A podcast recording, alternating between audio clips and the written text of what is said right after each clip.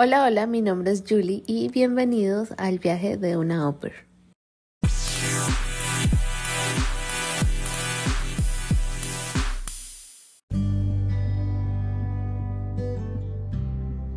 Si hay algo muy raro, no sé si hay caviar, una bandeja de sushi, como que obviamente va a preguntar, pero no sé, por fruta o leche o cosas más como simples, yo llegaba, la sacaba entonces para mí fue muy chocante como el tener que preguntar, como el volver a mi niñez, como el, mamá, ¿puedo salir mañana con mi amiga? O como, ¿puedo comerme este yogur? Em, entonces me, me, empecé a angustiar mucho y por ejemplo la familia me dijo una cosa bien terrible, me dijo, no pagamos tus colaciones. Entonces, si tú quieres comerte algo entre medio, como entre el almuerzo y la cena, te lo tienes que comprar tú. Entonces yo empecé a esconder comida en mi pieza y tenía como un cajón lleno de comida por si me daba hambre entre medio. Y yo soy vegetariana y, y me compraba mis huevos y los escondía en mi pieza. Y le decía a mi hermana, entonces como que cuando tengo hambre saco los huevos de mi pieza. Y mi hijo mamá alemana me decía como, pero tienes un refrigerador. Y le decía, no, ¿y cómo los guardas? Y yo, en un cajón. Y era esa situación como, esto es ridículo y no tiene ningún sentido lógico. Y entre medio a veces ellos tenían colaciones y, me invitaban, pero era como... Y todavía tengo un recuerdo una vez que quería un helado y los niños estaban comiendo helado y yo pregunté, ¿puedo sacar un helado? Y me dijeron, no, capaz de limón. Y yo, pero hay siete tipos de helado. Después de ya mucho tiempo, de cuando me di todo, descubrí que más allá del yo no entendía, yo no quería entender, no quería relacionarme con esta gente que tenía una muy mala relación. Entonces yo creo que cenaba era como la, la, la, la. Como, querer desconectarme. Yo vivía en el campo y había como un bus que se demoraba una hora a la ciudad, que era caro, que era lejos, entonces estaba muy encerrado. Em, y como que ellos me integraron mucho sus actividades. Yo, hay cosas que hice, pero hay cosas que yo no quería hacer, como yo no quería sentarme todas las noches a ver una película, a jugar juegos. Igual uno quiere su espacio, su tiempo. Y, yo siento que sus otras OPER como que se integraron mucho más en ese sentido. Como que yo hablé con la OPER anterior y me decía, yo me quedo todo el fin de semana en la casa. Y yo decía, yo me muero quedándome todo el fin de semana en la casa. ¿Cómo? Entonces, también como lo de los límites, como el tocarme la puerta, como, Isidora, dejaste tres migas de pan en la cocina. Oh, eh, no, no era el, el, buen match. No, no, no era el buen match. Y entonces, como que a las dos semanas se sentaron conmigo y yo, uy, ¿qué hice? Me comiendo las almendras que no me debería haber comido, como. Eh, y me dijeron como no queremos seguir contigo porque no tienes nivel de idioma para estar acá y yo como bueno em, y me ofrecieron quedarme hasta poder hacer el rematch. Yo como, pero ¿cuánto tengo tiempo tengo? Me dijeron, no, tienes el tiempo que necesitas. Necesitas quedarte dos semanas, un mes, mes y medio. Y yo como, no, ¿cómo? Em, y fue como un caos de emociones porque era como, yo no quiero hacer un rematch de nuevo en un mes y medio. Y no quiero mudarme de nuevo. Y ahí dije como, ya, mi pueblo es alemán, eh, yo puedo volverme a Alemania. Y Además, también esa decisión la tomé como financieramente, porque en Austria la visa sale 140 euros. Y tú cada vez que haces rematch tienes que pagar tu visa de nuevo. ¿De verdad? Sí, y mi visa no estaba, la familia, la primera familia, no, nunca tuve visa. Con la segunda tampoco se iba a tener que pagar la visa con la segunda familia y pagar la visa con la familia nueva. Entonces iban a ser 300 euros en visa y el sueldo per en Alemania son como 4.30. O sea, se me iba a ir casi todo un mes de sueldo en hacer los cambios. Y dije como, no, es demasiada plata, yo no quiero hacer esto. Eh, de hecho, la familia cuando yo les dije, pero yo voy a tener que pagar mi visa de nuevo y son 300, y me dijeron, sí, sí sabemos. Y yo, em, nada, podrían como ayudarme, como no sé, como yo siento que, que, el match como que fue una mala elección de ellos, porque yo siempre fui muy honesta con lo del alemán. De hecho, las entrevistas las hicimos en inglés, eh, hablaron con mi mom en Alemania, entonces yo decía como, es problema de ustedes, como que podrían podrían haberse dado cuenta antes de firmar contrato. Porque yo desde el día uno fue como, yo no hablo tan buen alemán, no sé qué, eh, las entrevistas en inglés, entonces como que yo siento que fueron ellos y como que no supieron cómo aceptar su error un poco. Eh, también de y ahí a las seis... Estaban como desesperados por encontrar a alguien, ¿no? A veces eso también pasa. Eh, no, habían encontrado a alguien y fue como que, ay, ya, venga. No, que no sé, como que me tinca con ellos, era como que querían como una ver por esta experiencia como de adoptar una hija como de un país como subdesarrollado. Suena terrible decir eso. Como algo de beneficencia. Pero como una vez Claro, como que una vez estaba hablando con mi host mami, como que estábamos hablando del seguro médico, porque le pregunté unas cosas al seguro médico y me dijo, ay, me está opera antigua, que era de Vietnam o de como Mongolia o de un lugar como del sudeste asiático, como que nunca había ido al dentista y como que gracias al seguro por primera vez pude ir al dentista y yo como... Entonces como que yo siento que era mucho eso como de la beneficencia. Eh, y yo como, yo no soy un caso de beneficencia, entonces, porque la mamá trabajaba 20 horas, entonces siempre estaban ahí, entonces, eh, como que querían como adoptar una hija de un país como, no sé, en vías de desarrollo, no sé cuál era la idea, como, no sé, nunca lo entendí, nunca entendí el concepto de su relación con la OPER. Bueno, eh, ya después entonces de eso, ¿qué hiciste? Te fuiste a Alemania, ¿sí? Sí, justo pasó una coincidencia muy mágica que yo eh, la semana, ese fin de semana, a mí me despidieron un miércoles en el almuerzo y yo tenía un pasaje para ir a Alemania el viernes en la noche porque quería ver a mi host familia alemana y habíamos arreglado todo para que yo fuera a ir, o sea, para que yo fuera y todo. Y yo el miércoles dije, me devuelvo a Alemania, yo no quiero estar acá, lo estoy pasando mal, eh, es mucha plata que tengo que gastar. Y dije, no, me voy a Alemania. Y dije, aprovecho el pasaje y al día siguiente les dije, jueves la mañana, yo me voy mañana en la madrugada a Alemania. Y, y nada, me fui a los dos días. Y de hecho me dijeron como nos dejaste en una posición súper complicada con los niños, porque como que no tuvieron tiempo de hacer una despedida como algo lindo y que los niños me dibujaran cosas, como que y yo en mi mente, bueno, es problema de ustedes. Em, pero los niños me hicieron el dibujos, lloraron en, fue como bien dramático y como traumante para ellos, como porque ellos se encariñaron mucho conmigo, como yo tenía una buena relación con ellos. Eh, entonces a los tres días me fui a Alemania y fue lindo de hecho, porque las primeras personas que vi fue a mi familia alemana, que se portaron un amor conmigo. Eso es lindo porque finalmente uno termina haciendo lazos con otras personas que se vuelven demasiado importantes para uno. Y, son, esas son familia.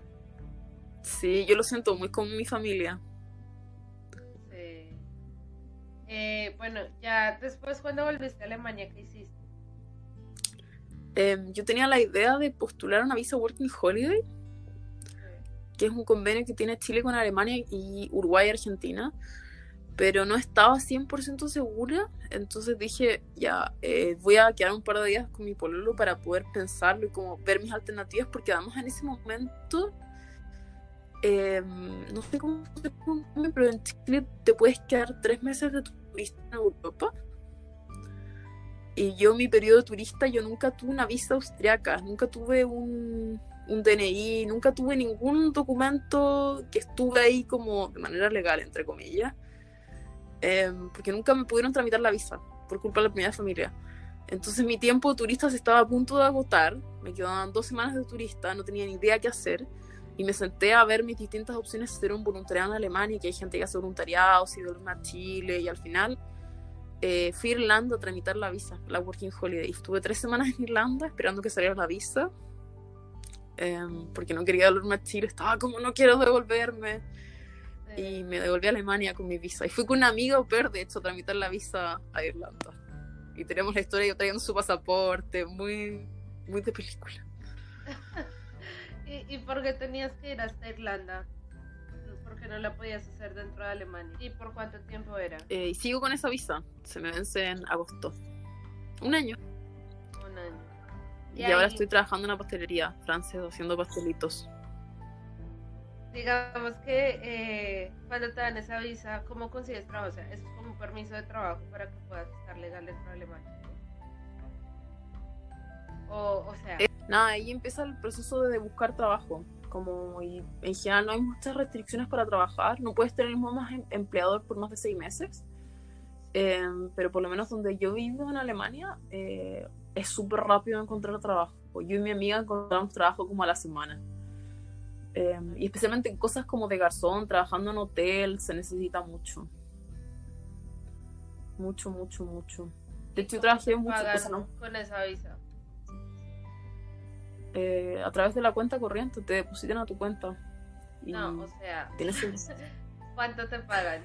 Eh, ¿Te pagan el mínimo que le pagan a, a las personas normales o te pagan menos? Eh, no, a mí me pagaban más del mínimo. Yo trabajaba en restaurante y me pagaban como 6 euros más del mínimo. Ok. Más propina. Sí. Okay. Pero es mucha de suerte. Como que hay gente que le pagan el mínimo, hay gente que le pagan un poco más. Igual la gente es difícil el alemán, entonces tampoco es tan. Tampoco puedes trabajar en cualquier cosa por el nivel de alemán, pero. Pero sí se encuentra. sí, pero se encuentra trabajo.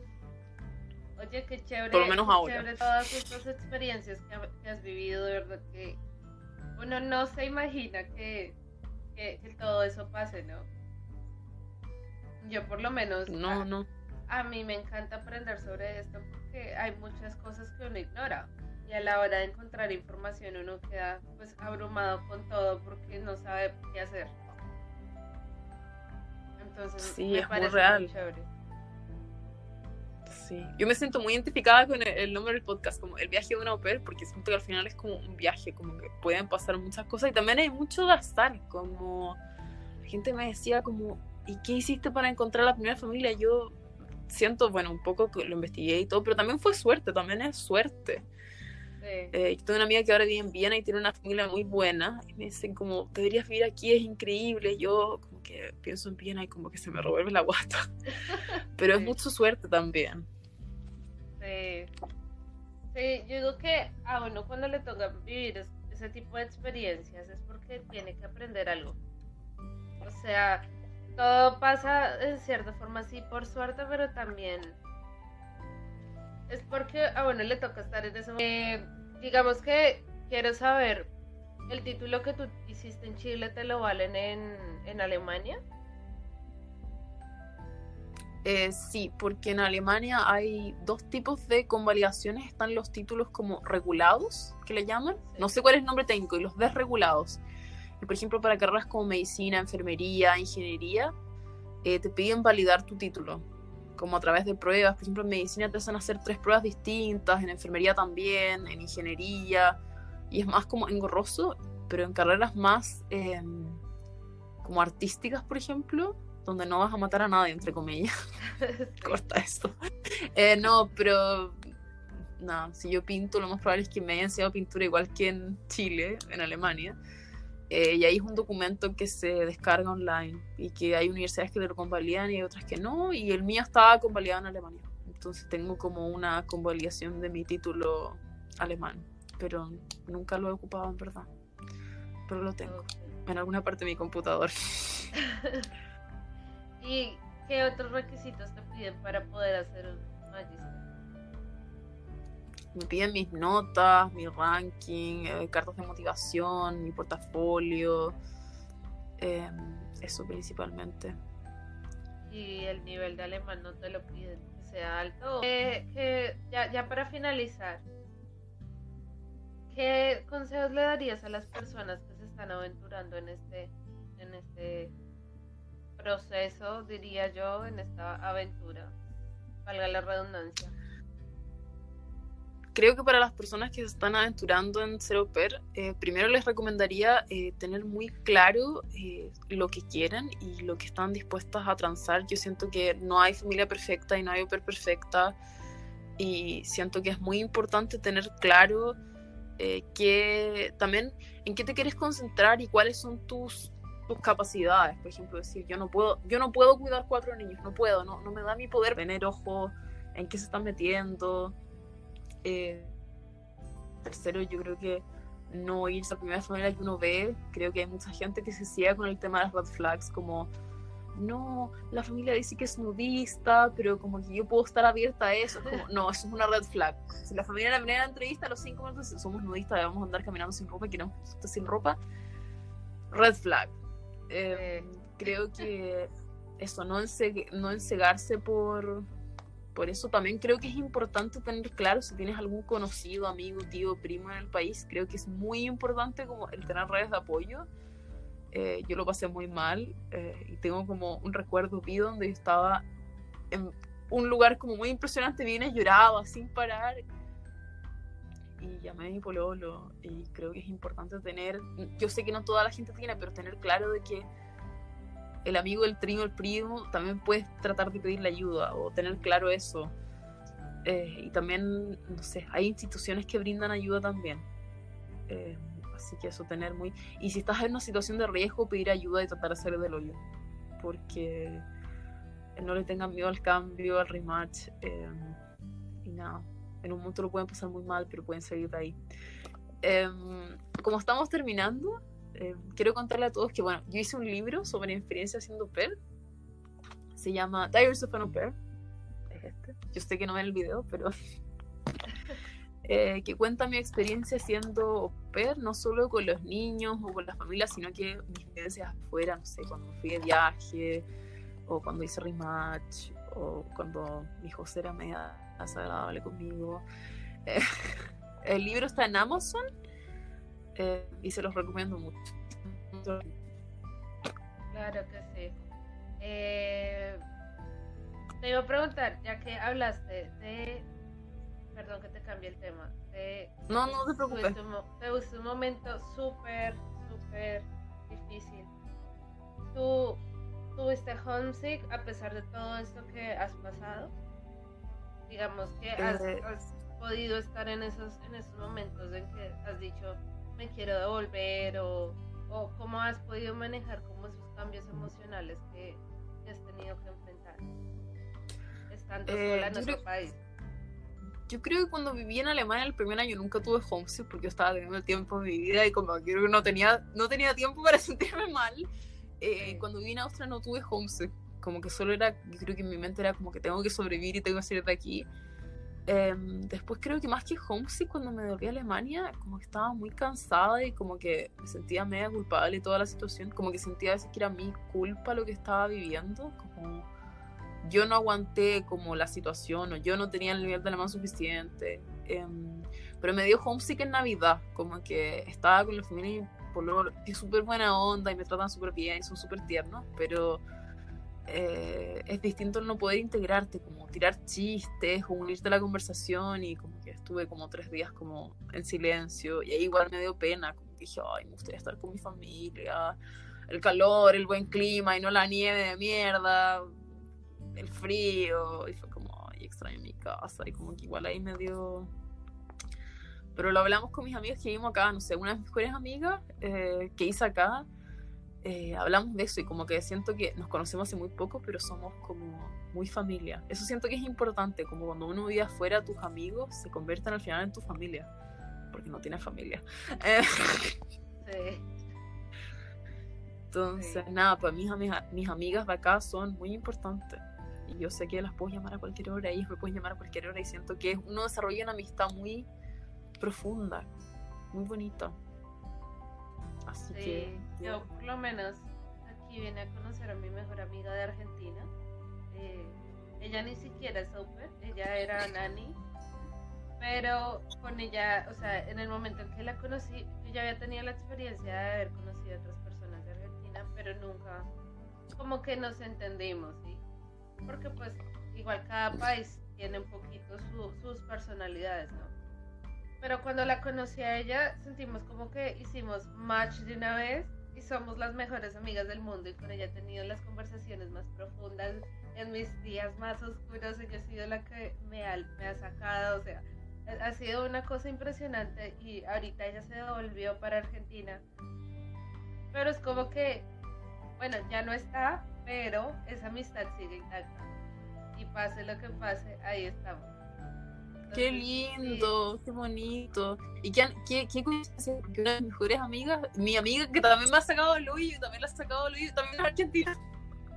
Sí, eh, eso, eso es algo espectacular porque lo que yo te dije al inicio son personas que se vuelven familia de uno y pase lo que pase, o sea, aunque uno no las tenga cerca, aunque se vayan, aunque hagan lo que sea, son personas con las que uno sabe que por lo menos van a estar ahí por mucho tiempo. Sí, muy real, muy real. bueno, eh, mm, volviendo al tema del libro, y ahora sí, porque te tenía que preguntar eso si no se me olvidaba. Era, eh, ¿qué te inspiró a hacer ese libro? ¿Cómo Eh, tomaste la decisión? Eh, bueno, yo soy artista y cuando entré a esta como ruta de hacer au pair dije como quiero hacer como un proyecto grande artístico aprovechando como el tiempo y de que es una muy buena oportunidad como de mostrar una experiencia y de registrar algo y vi que muchas óperas hacían videos y blogs y dije ya, yo soy artista, voy a hacer un libro, un cómic sobre mi experiencia au pair y todos los días eh, tenía un cómic diario que escribía lo que hacía. Y eran cosas a veces como, hoy sí, jugamos esto con las niñitas, o cocinamos esto, o fue un cumpleaños, o salí con mis amigas. Y eso lo hice el año entero en Alemania. Eh, y cuando estaba en Austria empecé a corregirlo. Y entre que tenía mucha falta de ortografía, y entre que el libro en sí era muy aburrido, porque era como yo saliendo con mis amigas, yo viendo mi pueblo, yo yéndome de viaje, y en verdad era muy fome, muy, muy fome. Eh, entonces lo rehice, rehice la parte alemana y, y la corté y la austriaca la dejé casi entera, entonces es un equilibrio entre un muy buen momento y un momento muy malo, porque lo de Alemania eran como 360 páginas y nadie quiere leer 360 páginas de algo muy aburrido. Eh, y lo condensé y hice el libro al final. Y está las dos experiencias, está Alemania y Austria. Quería hacer dos libros, pero terminó siendo uno. Así que ¿Y ese libro lo hiciste con alguna editorial o lo sacaste simplemente tú sola? eh, no, este libro lo autopubliqué a través de Amazon. Entonces por ahora eh, solo lo pueden comprar a través de Amazon. Y es muy fácil. Ponen diarios de una au pair Diaries of an Au Pair, actually, porque eh, está en inglés. Quería hacerlo en inglés porque acá la gente no habla mucho español y no tengo nivel de alemán para hacerlo en alemán. Entonces lo hice en inglés y se llama Diaries of an Au Pair. Vamos a dejar el link en la descripción para que las personas puedan ir a, a revisar. El libro está disponible para qué país? Eh, para todos lo pueden pedir En Amazon. sí, por Amazon Ok. Listo. y lo pueden comprar por digital también. Súper. Súper. Les voy a dejar el link para que vayan eh, y lo revisen. Yo lo estuve mirando en estos días, pero no, no pude profundizar porque estaba ocupada. Pero eh, lo importante es que todos podamos darle la oportunidad a- para aprender, para tal vez reírnos, para llorar con el libro. porque estoy segura que muchas personas nos vamos a sentir identificadas con muchas cosas que pasan en el día a día. Eh, Sí, muy con real. todo, con todo este proceso que, que es una montaña rusa y también que parece una, una comedia de, de un humor bien negro, ¿no? Sí. Muy real, muy real. Yo siento que esto es una aventura para todo el mundo, como no. Sí. Yo siento que uno lo va a mirar en años después, oh, cuando éramos au pair, esos tiempos. Sí, también es muy, muy chévere poderlo documentar porque finalmente a uno se le empieza a olvidar. Entonces, cuando uno ya pueda entrar en retrospectiva, ver como, oh, verdad que pasó esto, verdad que esto fue así. Bueno, ya pasó, pero ya uno lo, lo puede incluso mirar con otros ojos, ¿no?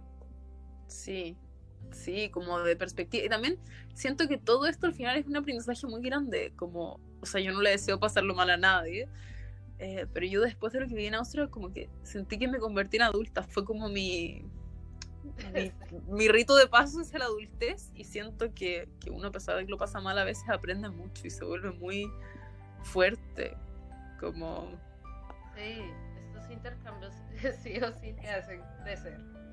Crecer Sí. porque ya eres tú respondiendo por ti misma solucionando tus propios problemas. O sea, ahí sí no está mamá y papá para que te ayuden y te solucionen la vida. Sí. Eh, ya para finalizar, me gustaría preguntarte, ¿cuáles fueron tus aprendizajes de todo esto? Ay, no sé, eh, siempre digo el aprendizaje, pero nunca lo había pensado así.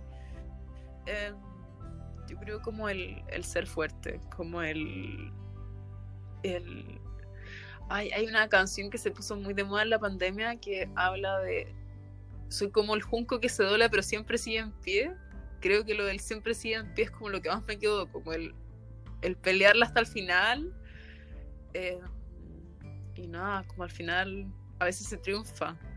A veces mis amigas me decían, pero devuélvete ahora. Y yo, no, la peleado tanto para estar acá que no voy a volver cuando las cosas están bien.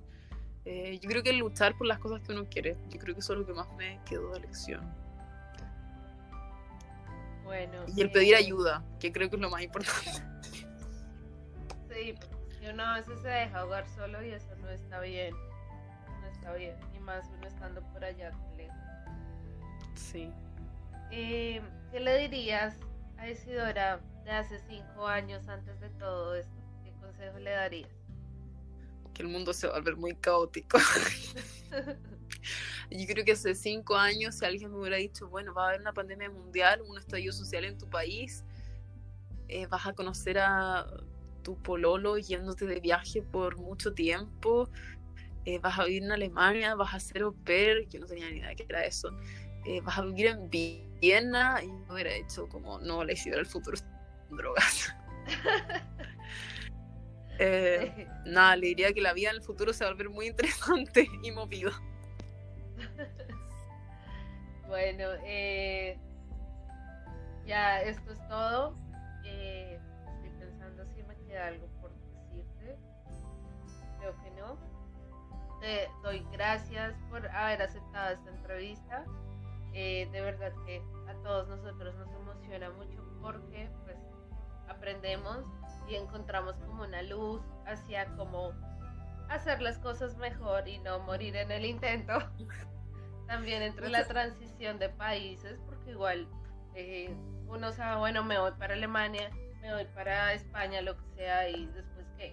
¿Sí? También es ver un poquito más de qué pasa después de ser au pair, qué opciones tenemos, y ver que no simplemente es una pérdida de tiempo, sino que de verdad nos abre otras oportunidades que antes ni teníamos ni podíamos ver. Muchas gracias por la invitación a ti. Yo lo pasé muy, muy bien hablando. Yo sé que a veces soy muy dispersa, pero lo pasé muy bien y ojalá que también disfruten escuchar este podcast. Y muchas, muchas gracias. Muchas gracias a ti. Eh, gracias a todos por conectarse a este episodio y nos vemos en la siguiente entrevista.